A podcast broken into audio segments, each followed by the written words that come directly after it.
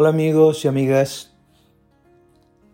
Quiero comentar lo que en el budismo llaman la ignorancia, que no es una ignorancia docta ni es una ignorancia intelectual, académica. No, es la incapacidad de ver las cosas como son.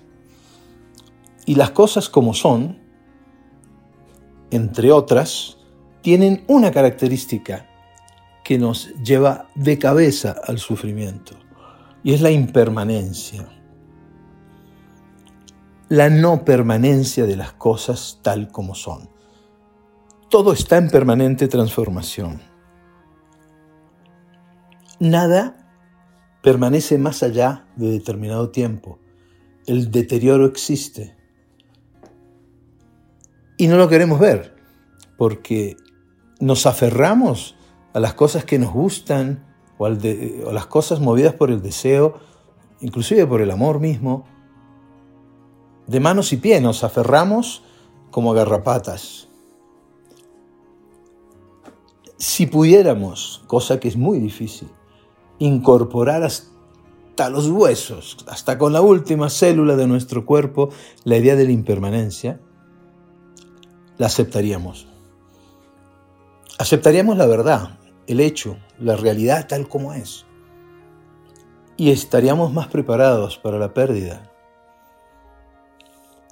Pero es muy difícil, porque la mente funciona así, con el apego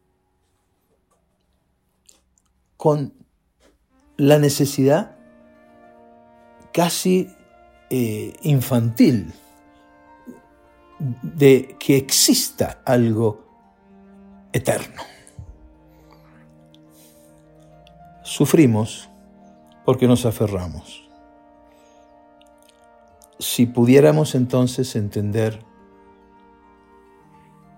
mm, de una manera no intelectual la impermanencia. Dejaríamos de, de sufrir seguro en un montón de cosas. Cuentan que Chuang-Tzu, uno de los discípulos de, o quizás el, el mejor discípulo de, de Lao Tse, el fundador del Tao, estaba, eh, estaba llorando uh, a su hijo porque acababa de, fallecer por una enfermedad. Y uno de sus discípulos le dijo, pero maestro, tú nos has enseñado que nada es para siempre, que las cosas pasan y que tenemos que estar preparados para eso. ¿Por qué lloras tanto? Eh, tu hijo no podía vivir eternamente. La idea de la permanencia es una ilusión. Maestro, tú nos has enseñado eso. Entonces Chuang Tzu, sin dejar de llorar, dice, sí, sí, yo entiendo, es una ilusión, pero era una ilusión tan bella y tan hermosa. Para que lo pienses. Chao.